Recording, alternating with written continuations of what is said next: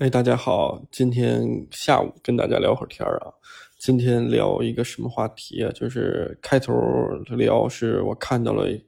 呃，一两篇帖子，就是说这个买这个呃复古的服装品牌是为了穿得更久，可以一直穿下去，就说它质量好，可以一直穿，这样不会呃叫什么不会后悔，能穿好多好多年。我觉得，如果抱着这样的心态去买这个这个复古服饰风格，什么美式复古、阿美卡基，就是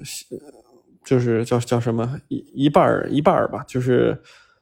我不太我不完全认同这种观点。为什么这么说呢？因为，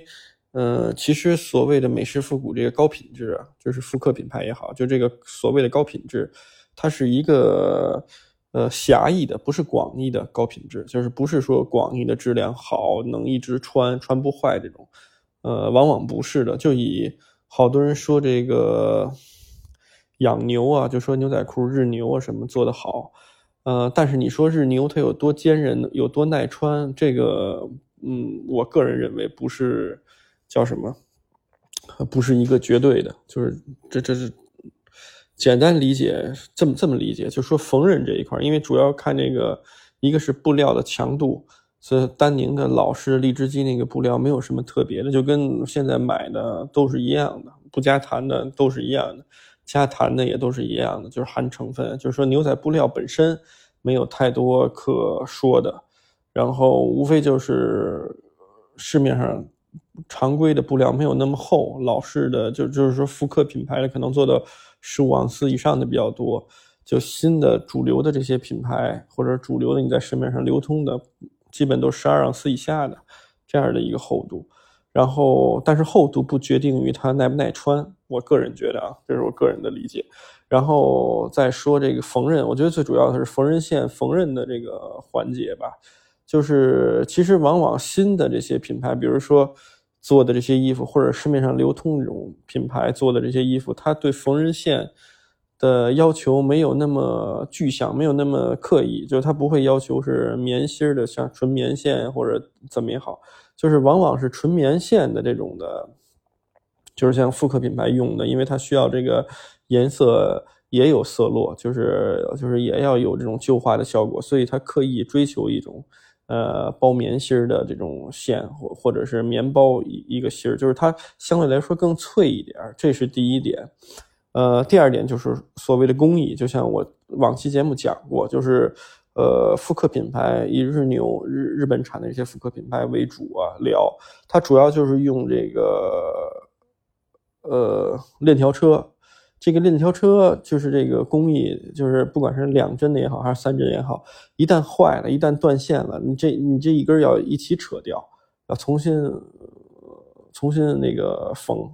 就是不像平车似的，就是有断线或者有怎么着，你可以局部的再再梳理、再再修、再维修。这链条车要坏了，你得整根就是两片拼片重重新再缝制，就是这个这点本身啊，就是它。并不是比现在的工艺要坚韧或者要耐穿，就是牛仔裤只是一个缩影，就是包括很多很多，比如说像卫衣品牌也好，或者是 T 恤，大家买的比较多的，像大家老常讲的什么品牌的 T 恤，就是 YYDS，然后它可能是做的比较有那个古朴的味道，小领口啊，或者是面料的这个凹凸质感啊、粗糙感啊，有那种。感觉，但它并不一定是所谓的，就是它它的高品质是打引号的，它只是说还原那个年代的味道，并不是这东西多耐穿，就是它，呃，挺容易就穿坏的。其实是这样，如果是纯棉线缝制的，就是，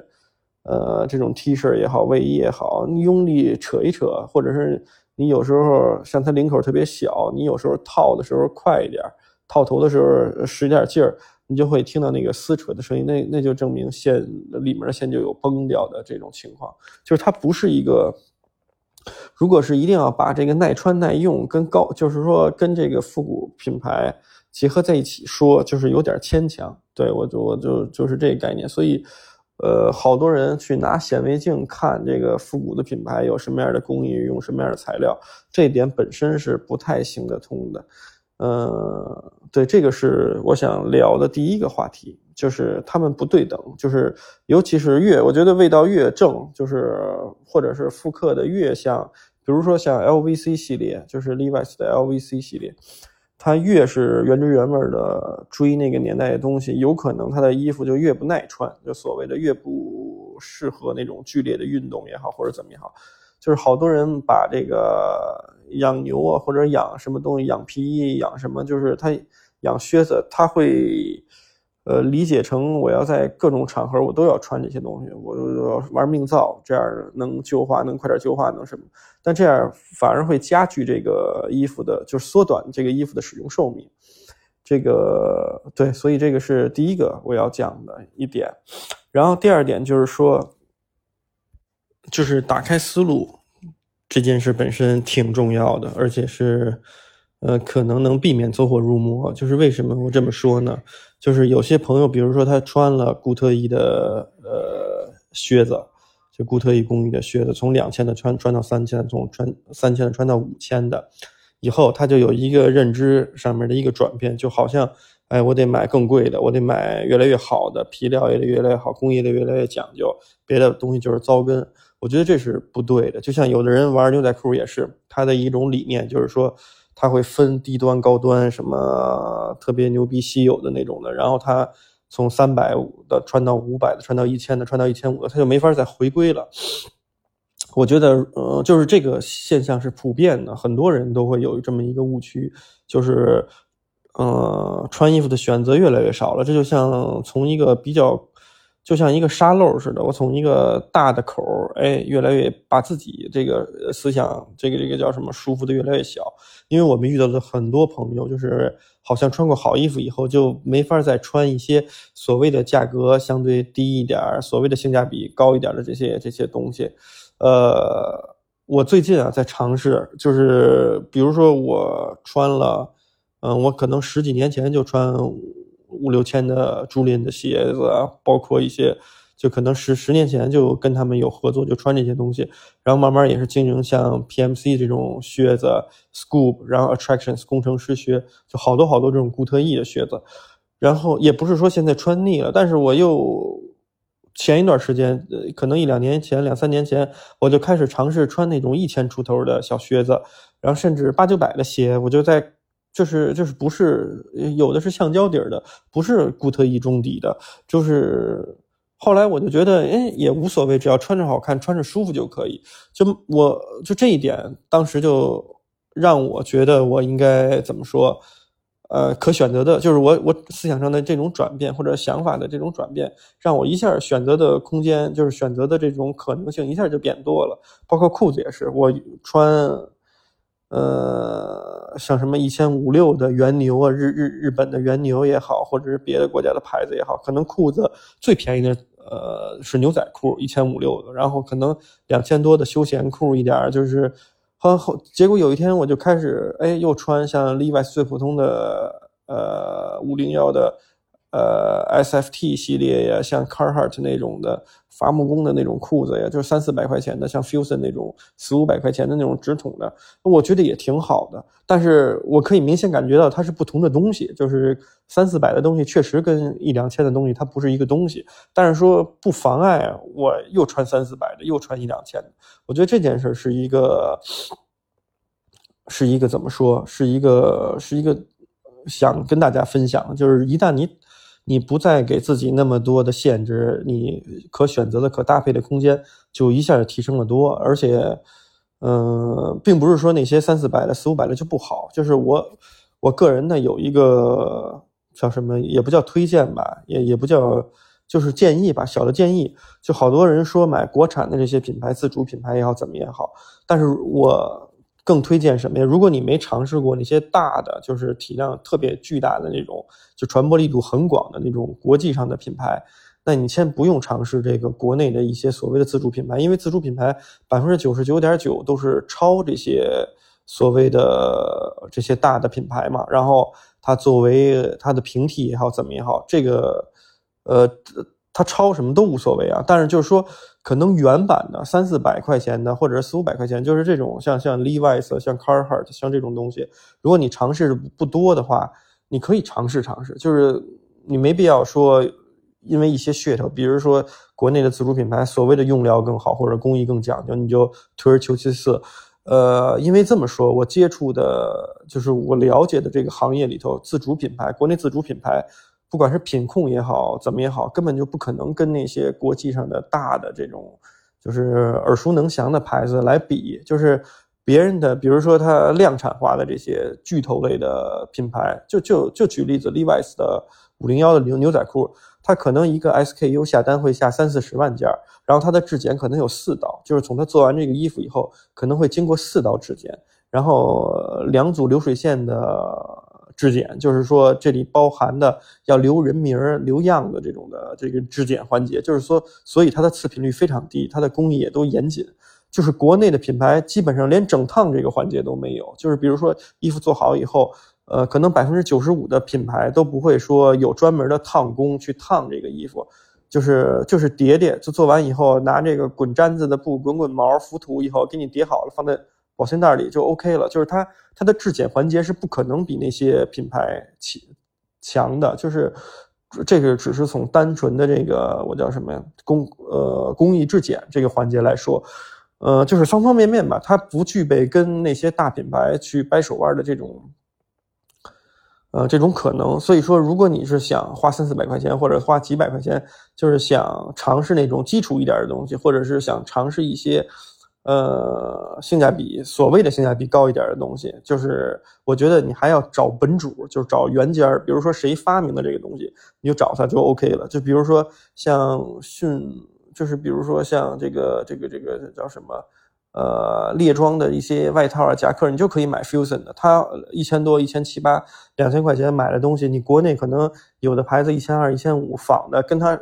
意思呃差的特别远，就是它不管是从用料也好，还还有工艺也好，我个人觉得都比国内那种一千二、一千五出的要好得多得多。只有可能有一点，就是说所谓的国内的这个这个线头给你剪得更干净一点，呃，仅此而已了。但是别的东西。呃，它是没法跟这种大的品牌比的。比如说 Levi's 牛仔裤，如果你花三百块钱买 SFT，呃，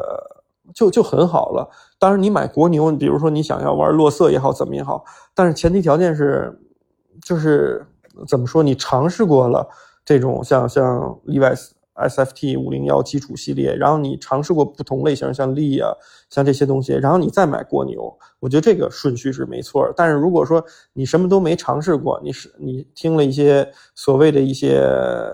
这个这个叫什么洗脑式的这种营销文章，或者是告诉你国牛用心做的用心比哪一块的要强，你就去买蜗牛了，就是你没有一个尝试这个原版的这个过程，呃，这这个其实是。你可能有一天会还会退到这个，就是还会再再再再拎起来这个这个原版，再去尝试再去玩。就这就是为什么，呃，我想聊的一点就是说，好多大家看啊，就是看国内的这些明星，为什么说国内的明星普遍都土一点？就是为什么不是说外国的月亮就圆啊？但是你看外国的明星，比如说尤其欧美的一些明星，他会穿一些特别就是超市里的货，呃，就是那种。类似于 Target，他买的那个十几美金的美刀的一条最普通的 Carhartt 或者 Levi's 的一条裤子，他穿好多好多年，然后搭配的特自然。当然，他也有这种可能，他一身上下，就像我之前聊，他也有特别贵的东西，但他也也有特别便宜的东西，他就真的是，呃。随性而发，就是由由内的一种一种，就是认知判断，他他觉得自己适合什么，怎么搭配，怎么爽怎么来，怎么随性怎么来。但国内你看所有的明星啊，他就是往这个稀少了穿，就是我穿的要葛，要别人没穿过，要不就是我穿的要贵，一身要怎么怎么样，就是我穿的衣服全都是那种特新、特锃光瓦亮、都反光那种感觉。这个就是我觉得从这个这个层面就可以体现到这个差距。到平民老百姓也是，像像大大家像像咱们这样的普通的这种阶层，也是穿衣服也是，就是国内没有一个大的现象，或者是主推的这种推的点不太对。就是我觉得应该玩美式复古也好，或者玩这种类似这种风格、服饰风格、衍生风格也好，它应该是往随性了玩，一定要强调随性，一定要强调强调了有使用痕迹，往旧了穿，如何搭配的自然。如何搭配的显得有那种年代感，这是很重要的，而不是奇奇怪怪的东西一身就开始堆堆叠。就是不管，呃，就是就是瞎穿，国内有有种那种瞎穿的这种感觉，嗯，就是拼谁穿的衣服贵，谁穿的衣服稀有，谁穿的东西钱多。所以我个人啊，平心而论，虽然我不卖那些，就是说大的品牌的东西，因为大的品牌基本都直营嘛，就是它有体量的东西，它都直营。我觉得，呃。不管是你有钱没钱，就是你是什么，你挣五六千块钱，你可以尝试这些东西；你挣你就是一个月挣五六十万的人，我觉得你也可以尝试这些东西。就是，呃，你就把它看成一件衣服，就很简单的。比如说，不用赋予它特多的价值判断。可能我之前写了一篇帖子，很多人有共鸣。就是我怎么说的？我想想，我这帖子怎么说的？呃，就是说，哎，我想想啊。啊，我想起来了，就是，嗯，我当时说的就是一点，就是可能你收入多，就是你有钱，嗯，仅代表你的可选择的东西多，就是并不一定代表你会玩就是你可能确实你你的预算有限，你可能可选择的这个空间会小一点，但是这不妨碍你会搭的很精彩，就是会穿衣服穿的很精彩，一切的基调在于你个人的理解，就是你个人的。思维层面的组合呀，或者是你怎么表达的随性，根据你的这个性格穿出你的这个味道，就是我觉得跟金钱的关系并不太大，而且就是我更愿意让让就是身边的人或者走得近的朋友去尝试更多的可能，就是我们从不跟客人说，或者是。你看我，包括我自己，我也不跟别人推说你要的买我们的什么东西或者怎么怎么好，从来没有这样。你自己判断，你想买就买，你不想买就就是就完全。而且有很多东西，我是明着就会跟大家说，我觉得他做的挺好的，这个东西有意义，就是你可以尝试。就比如说我最近啊，穿了几条，我有几条这个翻翻腾出来的，再加上也新买了那个像伐木工的裤子，就是。我跟一个面料厂商的老板研究他这个面料，然后他也跟我聊，就说这个面料啊，就他说你拿一个尺子，就是直尺啊，就是划划这个面料都没事就这么来回来去那么划。就说他这面料就是定制定仿的，就是说如果你没有这个起订量，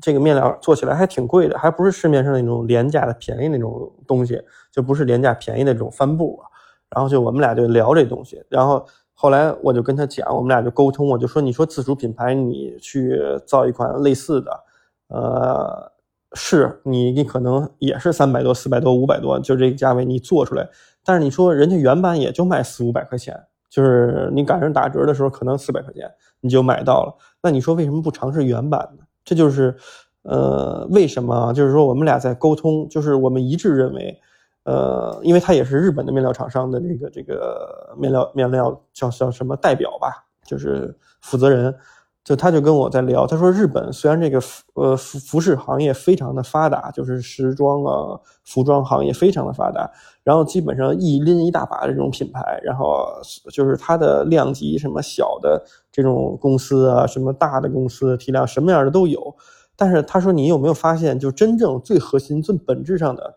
就是还是像美国的或者一些欧洲的牌子影响的更深远，比如说像美国的、欧洲的牌子，几年就会蹦出来一个影响世界的。比如说像这几年比较火的，我举几个例子，像像做鞋子的 Birkenstock，就是这个德国的牌子，一下就在这这五年的时间吧，一下特火了。但其实 CPU 带到国内，可能十五年前就带到国内了。十五年前，你就能在三里屯，就是在北区就能买到这个。Birkenstock，然后包括可能二十年前，像鼓楼的一些北京鼓楼的一些所谓的这种买手店也好，或者什么店也好，就有这个东西。然后包括别的商场，像什么那个叫什么呃早一点的北京的有一些什么商场啊，就就就现在都没了的。就原来在西单那边的就挺挺好的，还有在那个朝阳门那边的就挺好的商场，现在都好像都倒闭的倒闭，搬家的就是。换招牌的换招牌，就那会儿其实就有这个牌子，而且那个时候 Birkenstock 在全世界的就有影响力，但只不过这几年在亚洲辐射的特别好，这生意特别好。然后就像再说往往这个价位往高了走，像 Stone Island 也是这样的。它二十多年前，呃，这个牌子在欧洲就挺火的，它主要针对西欧市场嘛，最开始 CP Company 啊，然后这个 Stone Island。然后也是近十年，它有一个近五年的一个规划，说要往亚洲市场来拓，然后它市场份额的调整也好，怎么也好，就是一下这几年在炒这个东西，就是。呃，像 Birkenstock 做的也挺好，Stone Island CP Company 做的都很好，就是我们都会说身边的朋友谁买或者自己也会尝试，这些东西都是好东西。像好多人聊说像 Supreme 这种牌子都是糟根，Stussy 都不行，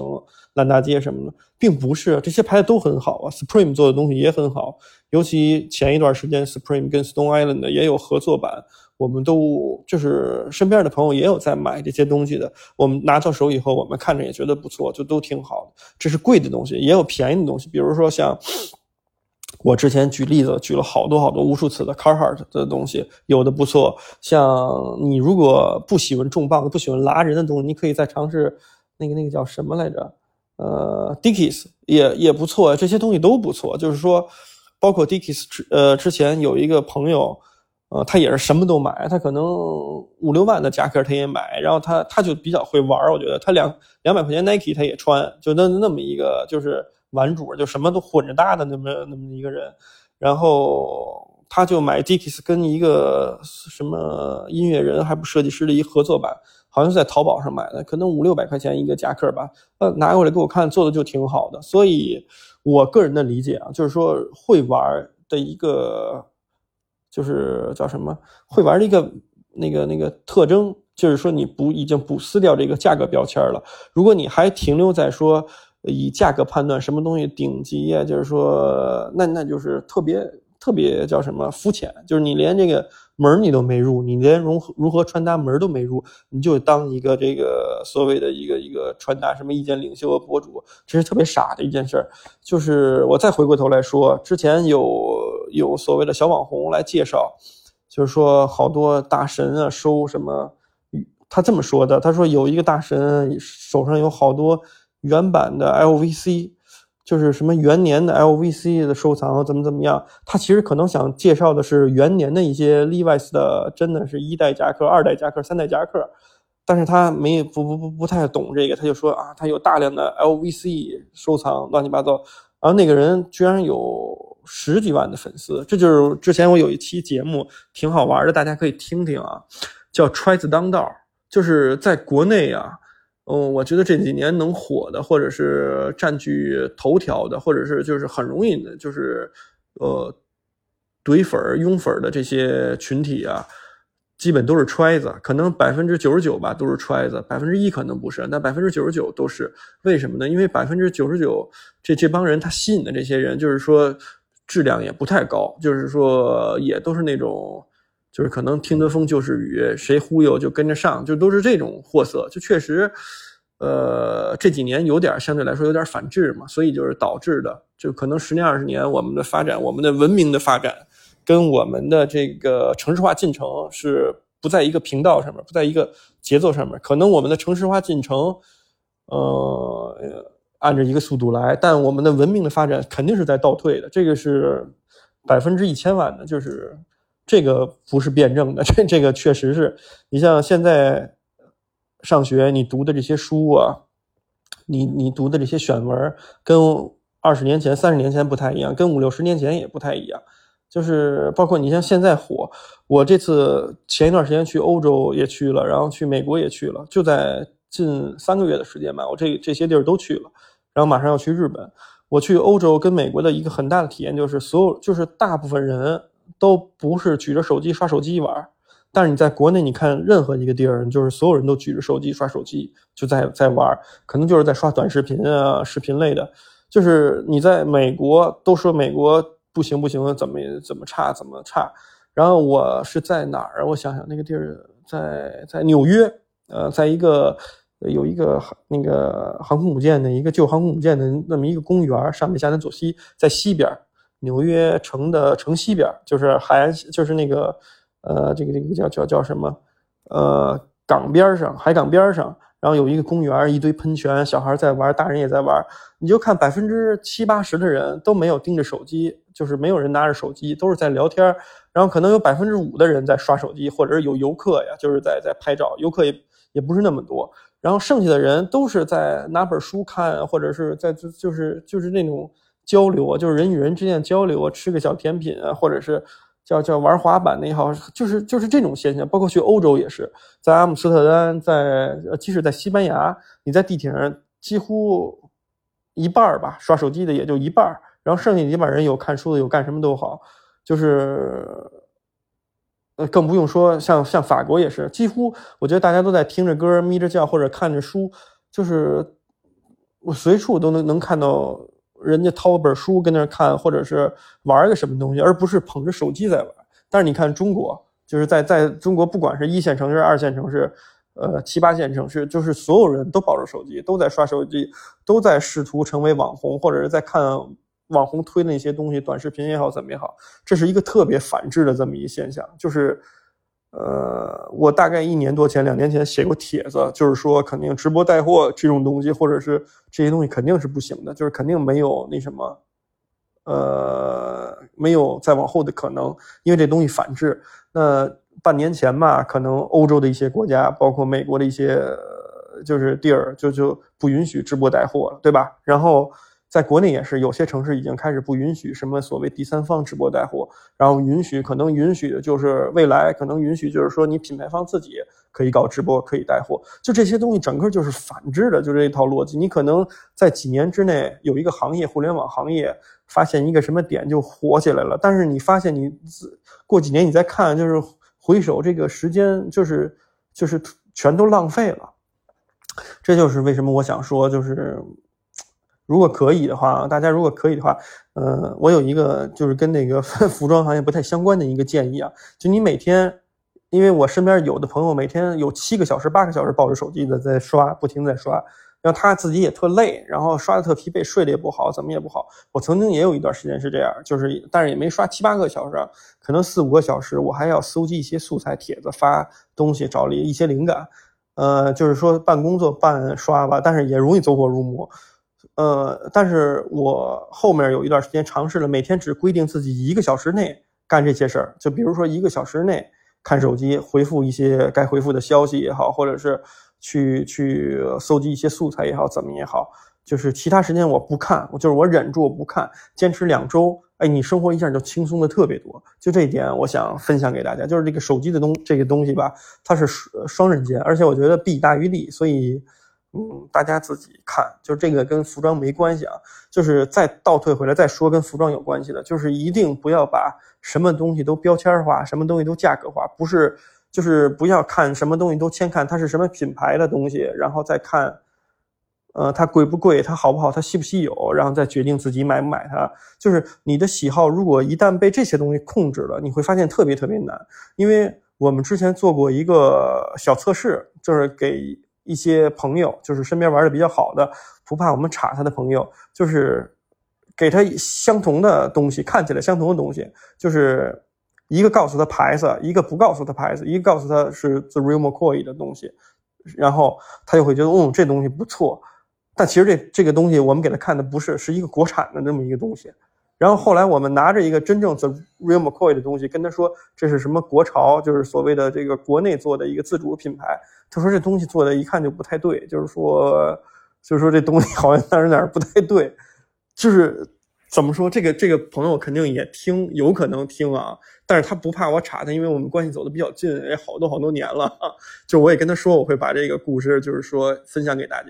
就是这就是被品牌蒙蔽了双眼，就是你可能潜意识里。认为这个品牌就是他出的东西就都应该好，我就都应该冲。呃，就这个故事分享给大家，就是说你要有自己的判断，自己的认知。OK，今天就分享短一点，不聊时间太长了，谢谢大家。